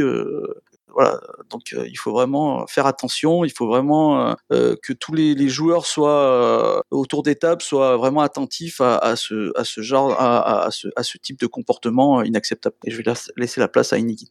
Merci. Alors, à la question, je réponds non. C'est-à-dire que pour moi, il n'y a pas d'effet du jeu de rôle sur la vision de la masculinité. Il n'y a en fait pas de sujet virilité en jeu de rôle. Alors, peut-être parce que jusqu'aux années les plus récentes, c'est-à-dire en fait pendant mes années étudiantes, euh, les tables étaient majoritairement ou uniquement masculines. Euh, la féminisation du jeu de rôle, on vu euh, il y a 5 ou 10 ans, mais euh, pas vraiment avant. Et euh, donc pour moi, le pouvoir du MJ, il est absolument pas patriarcal. Non, c'est pas patriarcal s'il y a que des hommes à table. Euh, par contre, le pouvoir a des attributs patriarcaux euh, dans une société patriarcale. Euh, du coup, j'ai un peu l'impression que Clon est un mauvais procès fait au jeu de rôle, c'est-à-dire d'être semblable à la société. Alors évidemment, le jeu de rôle, on préférerait tous qu'il soit en avance sur la société, ou on préférerait que la société soit plus en avance qu'elle n'est actuellement, euh, plus LGBT-friendly, plus féministe, euh, moins raciste, tant qu'à faire. Mais comme beaucoup de choses, euh, ce qui se passe au table de jeu de rôle, ça dépend d'abord des participants. Et du coup, euh, j'aurais tendance à dire, euh, viens, j'ai fini. Merci Nigin. Claude? Alors, je reviens sur euh, plusieurs points en fait. Le premier point était le, le fait que le meneur ait plus de pouvoir par rapport aux joueurs. Je suis pas certain en fait. Euh, Pour moi, le, alors peu, peu importe le terme déjà. Le problème par rapport au terme, meneur de jeu, c'est pas mal pour moi parce que meneur de jeu, ça veut dire qui mène, qui en, pas qui dirige, qui anime le partie. C'est pas euh, si on dit compteur ou conteuse, ça me fait beaucoup trop passif parce que quelqu'un qui compte, ben toi t'écoutes et tu fais rien, ça me gêne un peu. Si tu dis maître, ça donne beaucoup trop de euh, je suis le maître et toi tu es euh, l'esclave, donc ça, ça- Mais euh, le meneur ou l'animateur de jeu, pour moi ça, ça correspond nettement mieux. Mais surtout, pour moi, le meneur est un arbitre. Euh, c'est lui qui, en dernier recours, décide de on, bah, on va faire ça comme ça ou euh, on on va plutôt partir là-dessus. Oui, tu peux le faire, non, tu peux pas le faire, etc. Euh, je suis pas certain qu'on peut dire que un arbitre, euh, si, bah, je sais pas, si on prend l'exemple du tennis, on pourra pas dire qu'un arbitre de tennis a plus de pouvoir que les joueurs qui sont sur le coup de tennis, quoi. Il est là pour euh, bah, faire respecter des règles, pour décider en cas de litige et trancher en fait. Mais c'est tout. Il n'y a pas grand-chose de plus.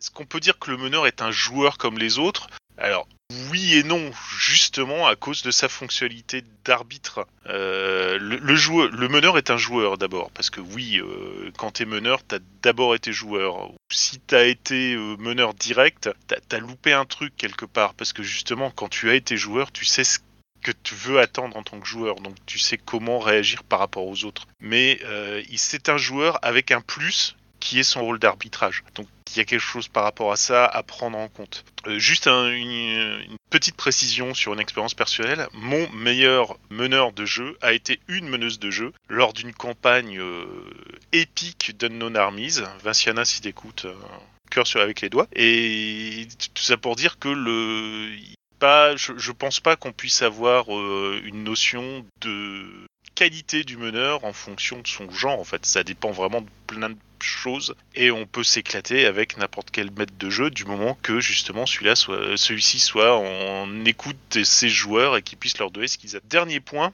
je repensais à ce que l'Inu Major Zero avait sorti. Je me demandais si le problème est pas plus lié aux personnes justement qu'à la fonction. C'est-à-dire aux personnes qui s'arrogent des droits qui, oui, en plus par rapport à, aux règles définies par rapport à, à leur fonction de meneur. Et que justement ça autoriserait des dérives euh, plus ou moins toxiques par rapport à la partie euh, jouer. Mais bon, ça, ça peut se, ça, peut s'appliquer à plein de choses dans plein d'autres domaines. Voilà, c'était juste pour euh, réagir sur tous ces points-là. Et je crois qu'il n'y a plus personne derrière moi. Alors si, John Euh, deux points que j'avais envie de relever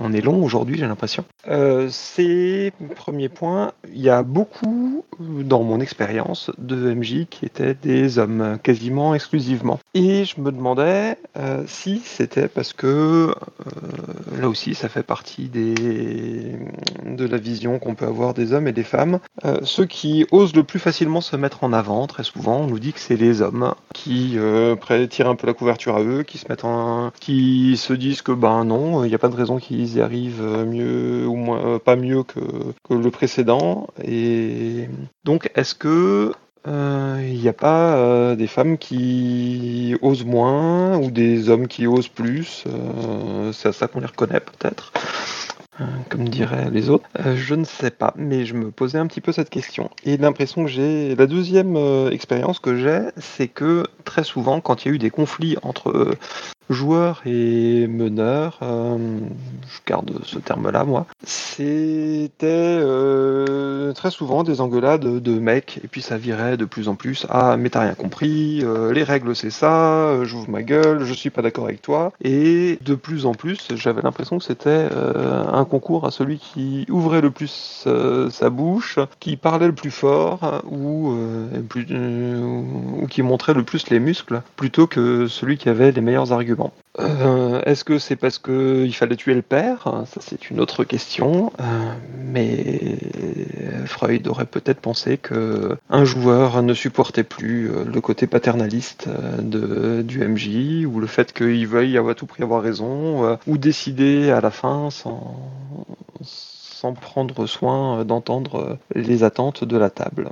Eugénie était après moi. Oui, euh, pour euh, euh, alors, ju- juste pour réagir, pareil, compléter certaines interventions qui ont qui ont été faites. Inigine disait quand il y a que des hommes autour de la table, il n'y a pas de problème de patriarcat. Je, je, vou- je voulais juste renvoyer à l'article qui était cité plus haut et notamment qui cite cette sociologue qui parle de masculinité hégémonique et de masculinité subordonnée. La, comment dire la, la caste homme est pas du tout homogène et justement à l'intérieur de, de ce groupe là il y a encore des hiérarchies selon la virilité en fait et, et selon certaines euh, virilités. Pour aller hyper vite et à vraiment être hyper grossière à la truelle euh, la virilité d'un Macron n'est pas du tout la même euh, que celle d'un euh, je sais pas euh, de de d'un d'un d'un mec ouvrier mais qui va être très très fort physiquement. Et néanmoins cha- chacun a sa façon d'exercer un pouvoir sur d'autres d'une façon euh, qui peut être euh, comment dire euh, considérée comme virile. Et il y a des conflits en- entre ces virités là donc c'est pas du tout homogène et le, le le patriarcat est un champ de bataille à tous les niveaux. Donc voilà, ne pas croire que parce que on est entre hommes, euh, on, on est, cette domination et ces conflits-là sont, sont absents. Je, pense que ce serait, euh, ce serait trop, trop simple et trop doux. Et pour compléter euh, ce que ce que disait Tlon sur euh, les, questions de de de, qualité de meneur qui sont pas liées à un genre, je pense que ça vaut le coup de se poser quand même la question de est-ce que l'autorité est acceptée de la même façon quand elle est entre les mains d'une femme ou d'un homme? Et je pense que en vrai, il y a des expériences de meneuses qui sont pas euh, comment dire, qui, montrent qu'il y a un vrai problème d'acceptation en fait de l'autorité quand euh, elle est pas entre les mains de d'un mec. Voilà. Et c'est pas juste euh, une question de il y a, aussi hein, la, partie que tu soulignais de de, dire le, le voilà les les, femmes sont dressées à pas trop se mettre en avant, certes, mais il n'y a pas que ça. Je pense qu'il y a, aussi un problème d'acceptation d'une autorité qui, ne sied pas euh, aux, femmes dans notre imaginaire collectif. Et enfin, je voulais aller dans le, sens de, John. Euh, dans les réponses à cette question, on a beaucoup eu euh, la, question du rôle du MJ au sein de la, de la partie, en fait. Mais moi, de ce que j'en vois, c'est que c'est pas tant un problème dans le rôle que peut avoir le MJ dans la partie, mais de mais tout ce qu'il y a autour du jeu en fait. Et on peut pas nier euh, même enfin moi j'appartiens quand même à des cercles ultra narrativo vegan narration partagée jeu poétique machin tout ça. Euh, on est néanmoins baigné par tout un tas de mythes de toute notre culture rôliste et notamment ce truc des PJ ingérables du MJ bon père de famille du MJ dieu du MJ martyr qui sont des des figures masculines et qui entraînent soit euh, des discussions entre MJ quand on discute de jeux de rôle euh, et qui parlent de leur PJ, qui est souvent assez révélateur, de, soit d'une bienveillance condescendante sur euh, comment les gérer ou comment les éduquer, soit des questions de domination avec euh, des expressions extrêmes du genre, excusez-moi par avance pour l'expression, mais le qui n'est pas de moi, le mais le MJ doit poser ses couilles sur le front des joueurs, quoi. Et et on, on peut pas nier que ces cultures-là, elles existent et qu'elles baignent nos, nos conversations, quoi. Qu'il y a une espèce d'irrigation souterraine de, de, de ça et qu'on retrouve typiquement en creux dans, dans cette question-là à laquelle on, on est en train de répondre. Et ça sera long pour s'en débarrasser, je pense. Voilà, c'est tout ce que je, je voulais dire. Merci Eugénie. Val 0200 Au début, je voulais euh, rebondir juste sur ce qu'avait dit euh, Lini, mais en fait, euh, Génie m'offre une transition parfaite, puisque effectivement, euh, ce, qui m'avait fait rebondir dans la, le, commentaire d'Ini, c'est justement cette idée que est-ce qu'on serait pas en train d'intenter un mauvais procès au jeu de rôle? Est-ce que c'est pas euh, d'abord la faute à la société avant d'être la faute du jeu de rôle? Mais au final, le jeu de rôle, c'est un média, il est pas neutre, il n'existe pas dans une bulle, il n'est pas exempt de défauts, c'est le produit de la société, donc forcément, si la société a des problèmes, on va les retrouver dans la société, donc que ce soit dans les règles, et des problèmes, là on parle de masculinité, mais on pourrait parler aussi de toute discrimination de, de genre, de classe, de racisme, d'homophobie, euh, et dans le jeu de rôle, ça peut exister sous plusieurs formes. hein. Euh, on peut avoir des problèmes dans les règles, euh, des règles qui stipulent que si vous jouez une femme, vous avez un malus en constitution, par exemple. Ça peut être des problèmes dans la forme, avec les sociétés d'édition qui ont des, enfin c'est des sociétés, c'est des entreprises, donc elles aussi, elles ont des problèmes de sexisme, d'homophobie avec euh, des personnes réelles. On peut avoir des problèmes de fond dans le jeu de rôle quand as un jeu de rôle dont l'univers, euh, euh, il y a eu des histoires sur le dernier vampire, la mascarade, concernant des façons dont il montrait la société qui était assez homophobe. euh, Enfin voilà, c'est il y a des problèmes de l'univers, il y a des problèmes de fond, il y a des problèmes aussi autour de la table effectivement parce que c'est une activité sociale. Donc effectivement, si le maître de jeu ou si un joueur est problématique, bah il va y avoir des problèmes autour de la table. Tout ça pour dire que au final, quand on aime un média, euh, on doit pouvoir le critiquer. On est tous euh, présents là pour parler de jeu de rôle. Et je pense que justement euh, on aime le, jeu de rôle. On... et moi ça me en fait moi ça me fait chier quand euh, je vois des mauvaises histoires qui sortent sur le jeu de rôle. C'est un média que j'aime beaucoup. Et c'est pas que ça me fait chier parce que ça sort ça me fait chier parce qu'il y a encore des problèmes. On est en 2021 euh, MeToo c'était il y a 5 ans. Il y a encore des problèmes qui devraient être réglés aujourd'hui. Et on se rend compte que on est, on est encore en train de galérer à s'en extirper. Alors que on a déjà on connaît les solutions. C'est une activité sociale. On d'être euh, enfin des fois ça se résume juste à, être, à arrêter d'être des imbéciles arrêter d'être des cons euh, autour de la table pour que ça se passe bien. Mais on se rend compte que c'est beaucoup plus enfin beaucoup plus difficile que ça que euh, effectivement il y a des problèmes de distribution de responsabilités autour de la table. Donc voilà c'est euh, j'aimerais j'aimerais que ça aille plus vite parce que euh, vraiment c'est une activité qui est extraordinaire que j'aimerais que tout le monde essaye au moins une fois. Et voilà en fait euh, ça se résume à cette phrase quand on aime un média on doit pouvoir le critiquer parce que on, on peut pas juste se défendre sur nos acquis et dire que notre notre média favori il est parfait d'ores et déjà et il y a rien à changer dedans. Non puisque c'est un produit de la société donc forcément il y a des problèmes. Et moi je comprends très bien les joueurs et les maîtres de jeu qui se disent bah en fait moi c'est un divertissement donc j'essaye d'oublier mes problèmes quand je joue au jeu de rôle sauf qu'il y a des personnes qui ne peuvent pas oublier leurs problèmes quand ils jouent au jeu de rôle. Donc c'est pour ça qu'on en parle en fait. C'est qu'il y a des gens ils ne peuvent pas euh, laisser leurs problèmes à côté quand ils jouent au jeu de rôle parce que le maître de jeu est chiant parce que l'univers euh, le- leur rappelle des choses qu'ils vivent au quotidien parce que euh, ils filent du pognon à une société qui est sexiste ou ce genre de choses. Donc voilà il y a des gens qui ne peuvent pas séparer le, jeu de rôle de la vie parce que déjà leur vie leur, leur met plein la gueule. Donc c'est pour ça que on doit pouvoir avancer sur ce genre de, de sujet à la fois autour de la table et à l'extérieur de la table. Merci Val 0200. Eh ben 11h40, on va passer à la question 5. Je sais pas si on les fera toutes ce matin.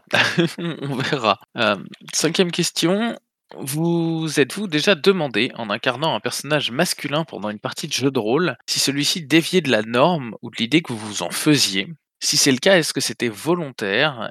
Quel aspect de la masculinité hégémonique aviez-vous envie de remettre en question? La personne nous cite la masculinité hégémonique étant comme la masculinité qui s'impose dans les normes sociales dominantes, situées dans le temps et l'espace, qu'on en soit conscient ou pas, et qui s'exprime dans les comportements masculins dominants. Question est longue. Eugénie? Ça me fait plaisir de commencer parce que c'est tellement le pendant de est-ce que pour vous jouer une femme c'est plus difficile que de jouer un elfe ou un orc? Et euh, du coup, alors je vais me permettre de dire des choses désagréables, mais pour moi jouer un mec qui soit l'archétype euh, du- d'une masculinité, on va dire un peu triomphante ou normale entre guillemets, euh, ça m'intéresse pas.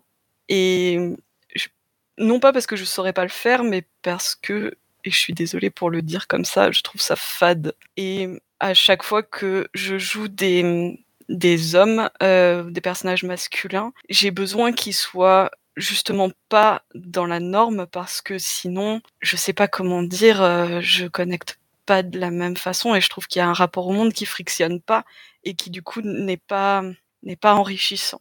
et n'est pas, ne me donne pas d'intensité. Et j'ai deux archétypes de, de, de, personnages masculins qui sont soit euh, le gros bourrin extrêmement manipulable, soit parce qu'il est gentil, soit parce qu'il est bête, euh, soit parce qu'il fait confiance, une confiance aveugle ou une loyauté aveugle, mais qui me permet la violence et la force physique, euh, qui sont des choses qui me sont pas permises en tant que femme cis.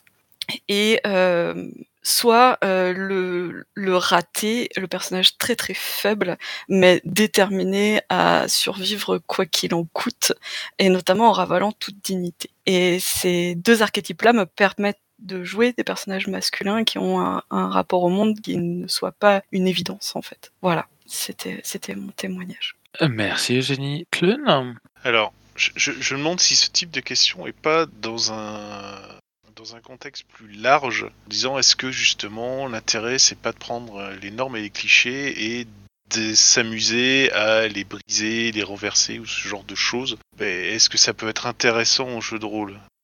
Je sais pas si Shuba pourra que valider ou non, mais dans, dans une partie d'anthologie, on, avait fait des personnages dont le, guerrier pied tendre en fait, donc le guerrier qui a tout du euh, mal alpha, euh, fortiche, etc. Sauf que bah, il n'avait jamais pratiqué, il avait que étudié théoriquement, il avait jamais euh, pris ce genre de choses et le truc, c'est que, ben oui, je connais tout, j'ai eu des formations, on m'a entraîné à me battre, mais je me suis jamais réellement battu. Et le fait de voir pour la première fois du sang fait que euh, je tourne de l'œil parce que je, je, je, je pas habitué à ça, j'ai jamais vécu ça en entraînement, quoi. Et ça peut être très intéressant d'un point de vue ludique dans une partie de jeu de rôle parce que tout de suite ça renverse beaucoup de choses et ça met les joueurs dans des situations très intéressantes. Genre premier combat, ben, euh, l'épéiste euh, censé être le guerrier accompli euh, ben, blesse la personne et euh, l'adversaire et s'évanouit parce que ah mon dieu il sait voilà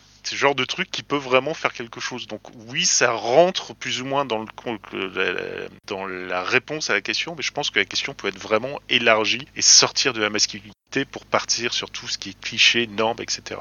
Et je passe la main à John. Je me posais la question de comment est-ce qu'on peut incarner un personnage quelconque qui ne dévie pas de la norme ou de l'idée que l'on s'en fait, euh, qu'il soit masculin, féminin, euh, humain, orc, elfe, euh, je sais pas moi, Mon Calamari ou professeur d'université, les normes, il y en a 12 000 et même dans la vraie vie, c'est à peu près impossible de toutes les respecter et d'être pile dans le cadre et dans la norme. On a tous nos particularismes, on a tous nos différences, et c'est mon deuxième poney de bataille. J'aime bien parler de poney de bataille, j'en ai parlé déjà la semaine dernière.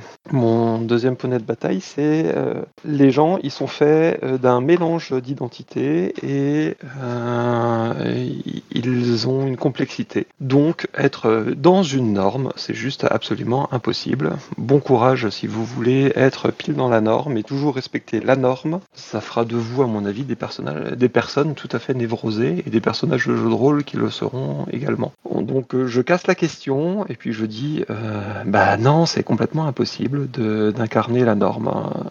Et puis après, euh, qu'est-ce qu'on casse, qu'est-ce qu'on enlève, qu'est-ce qu'on change? Bah, Faites euh, ce que vous voulez et puis devenez des gens qui euh, vont bien et des personnages qui ont une vraie identité et qui sont un petit peu complexes. Merci John. Virgile euh, oui, donc je voulais intervenir rapidement sur le deuxième, euh, la deuxième partie de la question, sur les aspects de la masculinité hégémonique que j'avais envie de remettre en question. Euh, j'essaye, j'essaye d'être en tant que meneur, d'être plus attentif aussi au, quand il y a des joueuses à table, au fait qu'elles se fassent pas couper la parole, parce que c'est une habitude qui, que souvent les hommes ont. Donc voilà, c'est quelque chose qu'on peut retrouver assez facilement aussi autour d'une table de jeu. Euh, donc euh, j'essaye de faire gaffe à ça, de laisser tout le monde s'exprimer, euh, voilà, et que ça ne vienne pas intervenir dans la partie. Merci Virgile. Eh bien, on va passer à la sixième question. Je tire jusqu'à midi, enfin au moins jusqu'à ce que vous finissiez de répondre à cette question. Et les deux autres questions que j'avais initialement, eh bien, je pense qu'on les gardera pour une autre, peut-être mes, fameux melting pot quand je récupère les questions qui n'ont pas été forcément traitées, etc. On verra. Parce que sinon après je vais pas vous tenir non plus jusqu'à 14h. Question numéro 6. Selon vous, vaut-il mieux mécaniser explicitement les questions liées à la masculinité ou essayer de les faire émerger dans la partie? Est-ce que vous connaissez des jeux qui mécanisent ces questions? Et est-ce que d'une certaine façon, alors que le JDR apparaît dans un cadre presque exclusivement masculin, ça, entre guillemets bien sûr, les classes de personnages ne sont pas dès le début une réflexion sur des ou les différents types de masculinité. Ma théorie Bon, moi, je suis un peu fatigué, donc je, suis pas, je, je, je prends pas trop la parole, mais c'est juste pour faire un petit tacle gratuit. Euh, de pourquoi moi j'aime pas trop les euh, PBTA. Parce que justement, je trouve que ça a tendance à essayer de mettre dans des, euh, dans des cases, dans des archétypes. Le jeu te force à jouer un archétype. Et euh, quand t'es pas d'accord sur euh, à quoi correspond l'archétype, bah bonne chance parce qu'il va te, vraiment te faire rentrer dans le moule. Ça, c'est un truc que j'ai jamais vraiment aimé. Mais dans plein de jeux, il y, a des, y a des versions en fait de quand, quand tu es auteur de jeu, tu transmets, ou autrice, hein, euh, tu transmets forcément ta vision de, de, tout un tas de choses euh, dans le jeu. Des fois c'est voulu, des fois c'est pas voulu. Et euh, par exemple, je me souviens qu'il y avait une critique qui a été faite aux ombres d'Esteren, où en gros, si t'étais très fort physiquement, à un moment, tu vas devenir violent en fait, en étant très fort physiquement. Voilà, c'est un exemple parmi tant d'autres. Ou encore l'idée de ah, si t'es un magicien et que t'aimes bien lire, et bah du coup, physiquement, t'es pas très fort. Euh, voilà, il y a plein de, plein de, cas comme ça. Et en fait, euh, l'aspect classe, euh, l'aspect archétype dans le jeu de rôle, est, qui est une bonne chose, je vais expliquer pourquoi derrière, mais ça a tendance, oui, à transmettre, à véhiculer des trucs et à forcer les gens à jouer dans des cases. Ce qui, d'un point de vue ludique, peut s'expliquer, voilà, d'un point de vue mécanique, voilà, pour ma foi, pourquoi pas. Et il faut avoir conscience que tu véhicules aussi des, des, choses, quoi. Voilà. Merci ma théorie. Val 0200 oui, en fait, cette question m'a rappelé euh, ce qui s'est passé à la sortie du, de l'extension de Donjons et Dragons 5, euh, le chaudron de Tacha, désolé pour euh, la, la, version française, mais et je ne suis pas un spécialiste hein, de Donjons et Dragons, donc reprenez-moi si jamais je fais une erreur, mais il me semble qu'effectivement le chaudron de Tacha propose des règles optionnelles pour retirer tout ce qui est bonus ratio. Quand on, choisit son, de créer son personnage, on doit choisir une, une race parmi toutes les espèces différentes du jeu, et selon ce qu'on choisit, ça nous donne un bonus ou des malus.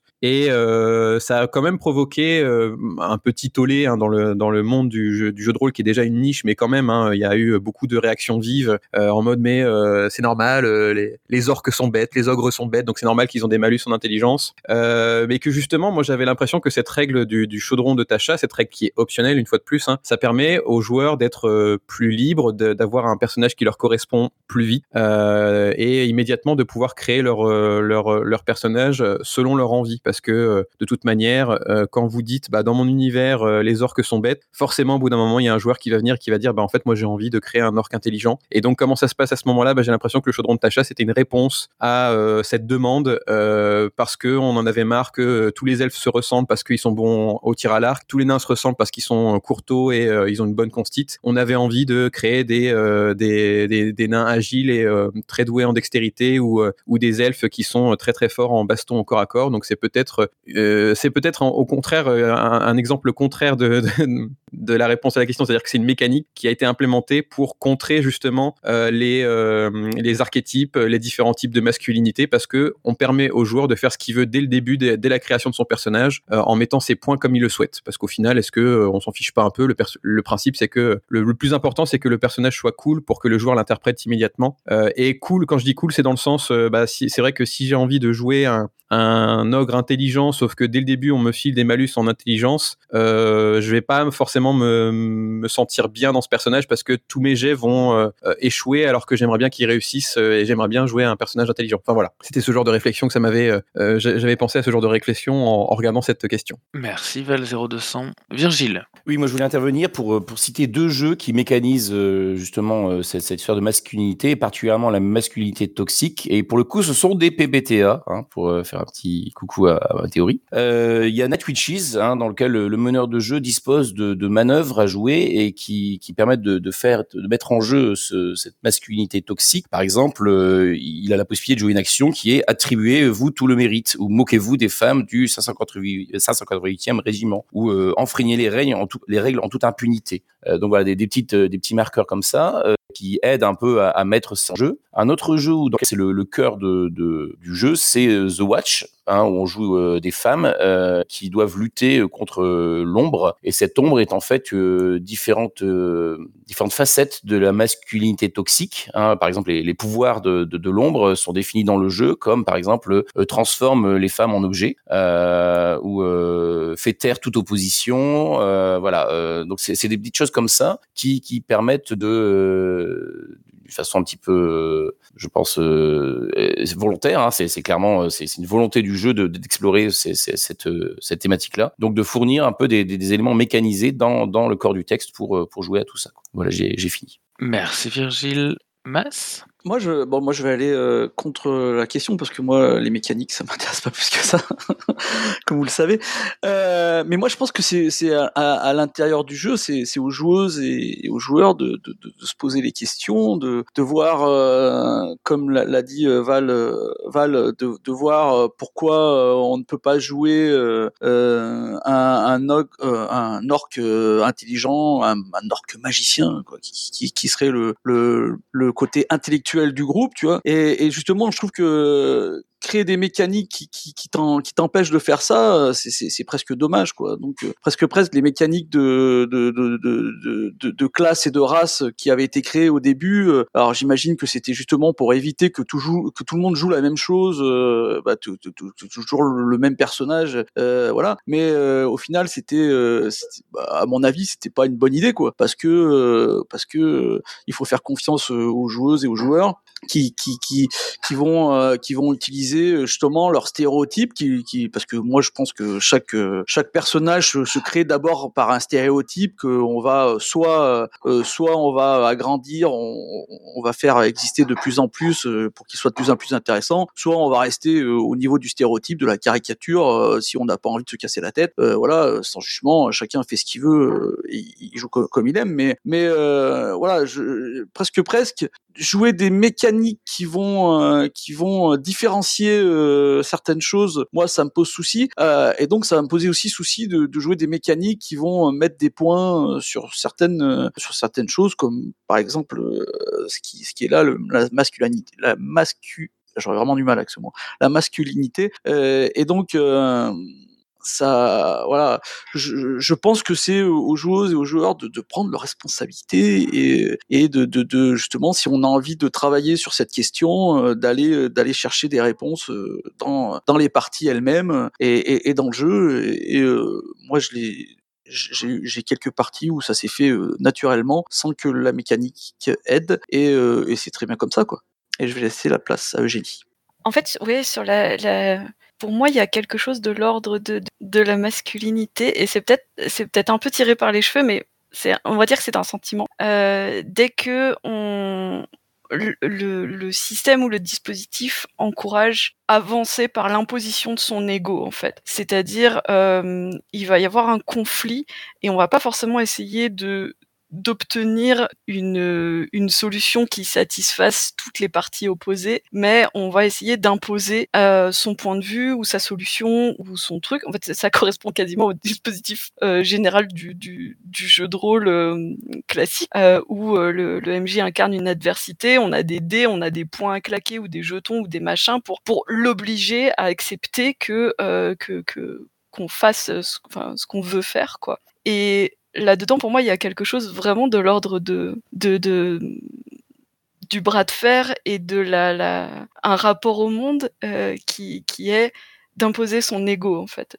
Et je, je regarde actuellement euh, une, une campagne d'actual play de Vampire qui s'appelle LA by Night et dans laquelle je suis assez impressionnée de voir très souvent, notamment dans les négociations politiques ou, euh, ou morales ou quoi, euh, les, les, personnages et donc les, les, les acteurs derrière euh, essayent de chercher le consensus, essayent d'écouter l'autre, de dire qu'est-ce que je peux faire pour vous. On va prendre, le, on, on, on s'oppose, on n'arrive pas à une, à une des termes de débat qui nous satisfassent, changeons d'angle, qu'est-ce que je peux faire pour vous, qu'est-ce que j'ai à vous apporter, Com comment faire pour qu'on puisse avancer ensemble? Et je trouve que c'est incroyablement mature par rapport à, à ce dont on a l'habitude dans nos tropes rôlistes, quoi. Et voilà, c'est quelque chose que je voulais poser ça, c'est pour moi des réactions, une façon d'envisager le conflit ou l'opposition qui, la- enfin une résolution de conflit ou d'opposition qui sort de, de, de tropes très masculins euh, qui sont ancrés dans, dans nos cultures rôlistes. Et qui du coup bah, sont mécanisés par tout le dispositif en fait. Le fait d'avoir